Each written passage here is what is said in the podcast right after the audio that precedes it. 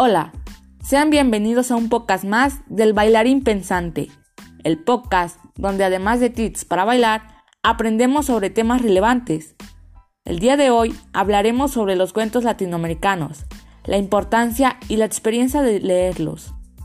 Primero, conoceremos qué son los cuentos latinoamericanos. Los cuentos latinoamericanos se refieren a los cuentos escritos por autores nacidos en países de América, donde se habla una lengua latina. Español o portugués son los idiomas que más se utilizan en estos cuentos. El cuento latinoamericano es una forma de expresar la cultura de cada región. Con ello, se busca generar moralejas y contenidos de los principios éticos y morales de cada país que conforman la parte latina del continente. Es parte de nuestro folclore y nos permite transmitir de generación en generación nuestras costumbres y formas de vida. En estos cuentos es común que se reflejan las costumbres de los pueblos latinoamericanos y el lenguaje propio de cada región. Los temas que abordan los cuentos latinoamericanos son muy variados y muchas veces dependen de las ideas o sentimientos que quiere expresar el autor en su cuento.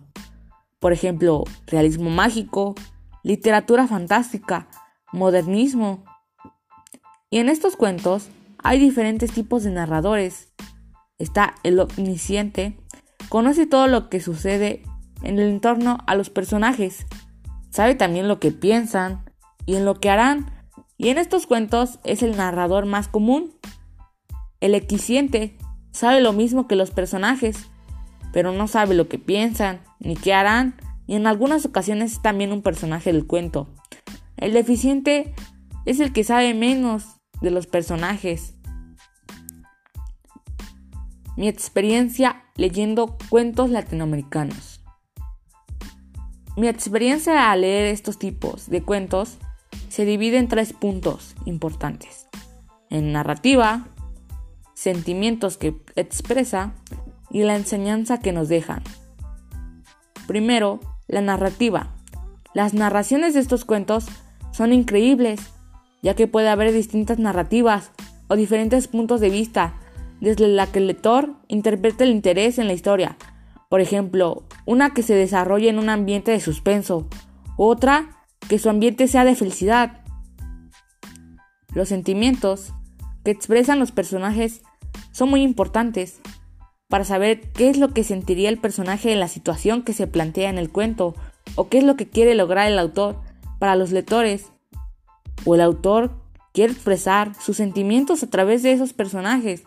Por ejemplo, tristeza, desamor, alegría, entre otros sentimientos, los quiere expresar en sus historias.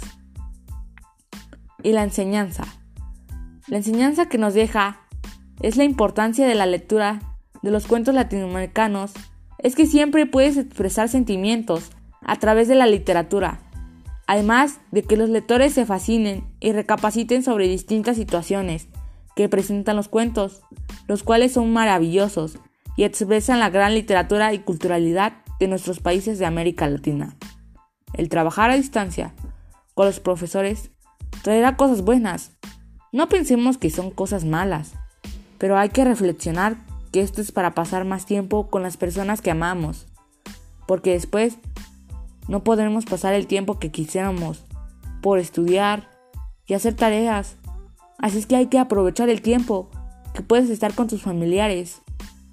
Pero también nos gustaría regresar a nuestros salones para tomar clases presenciales, porque extrañamos a nuestros amigos y profesores, y para comprender un poco más estos temas de aprendizaje, ya que a algunos de los compañeros se les dificulta y esta fue la experiencia de leer cuentos latinoamericanos y su importancia.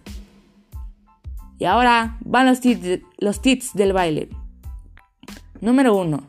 Siempre baila música de tu gusto. Tip número 2. Cuando bailas, puedes disfrutar el lujo de ser tú mismo. Y, y tip número 3. No dejes que nadie te impida alcanzar tu sueño de bailarín. Y saludos a la profesora Areli y a todos los alumnos del segundo D. Y este fue el podcast del bailarín pensante. Adiós. Cuídense.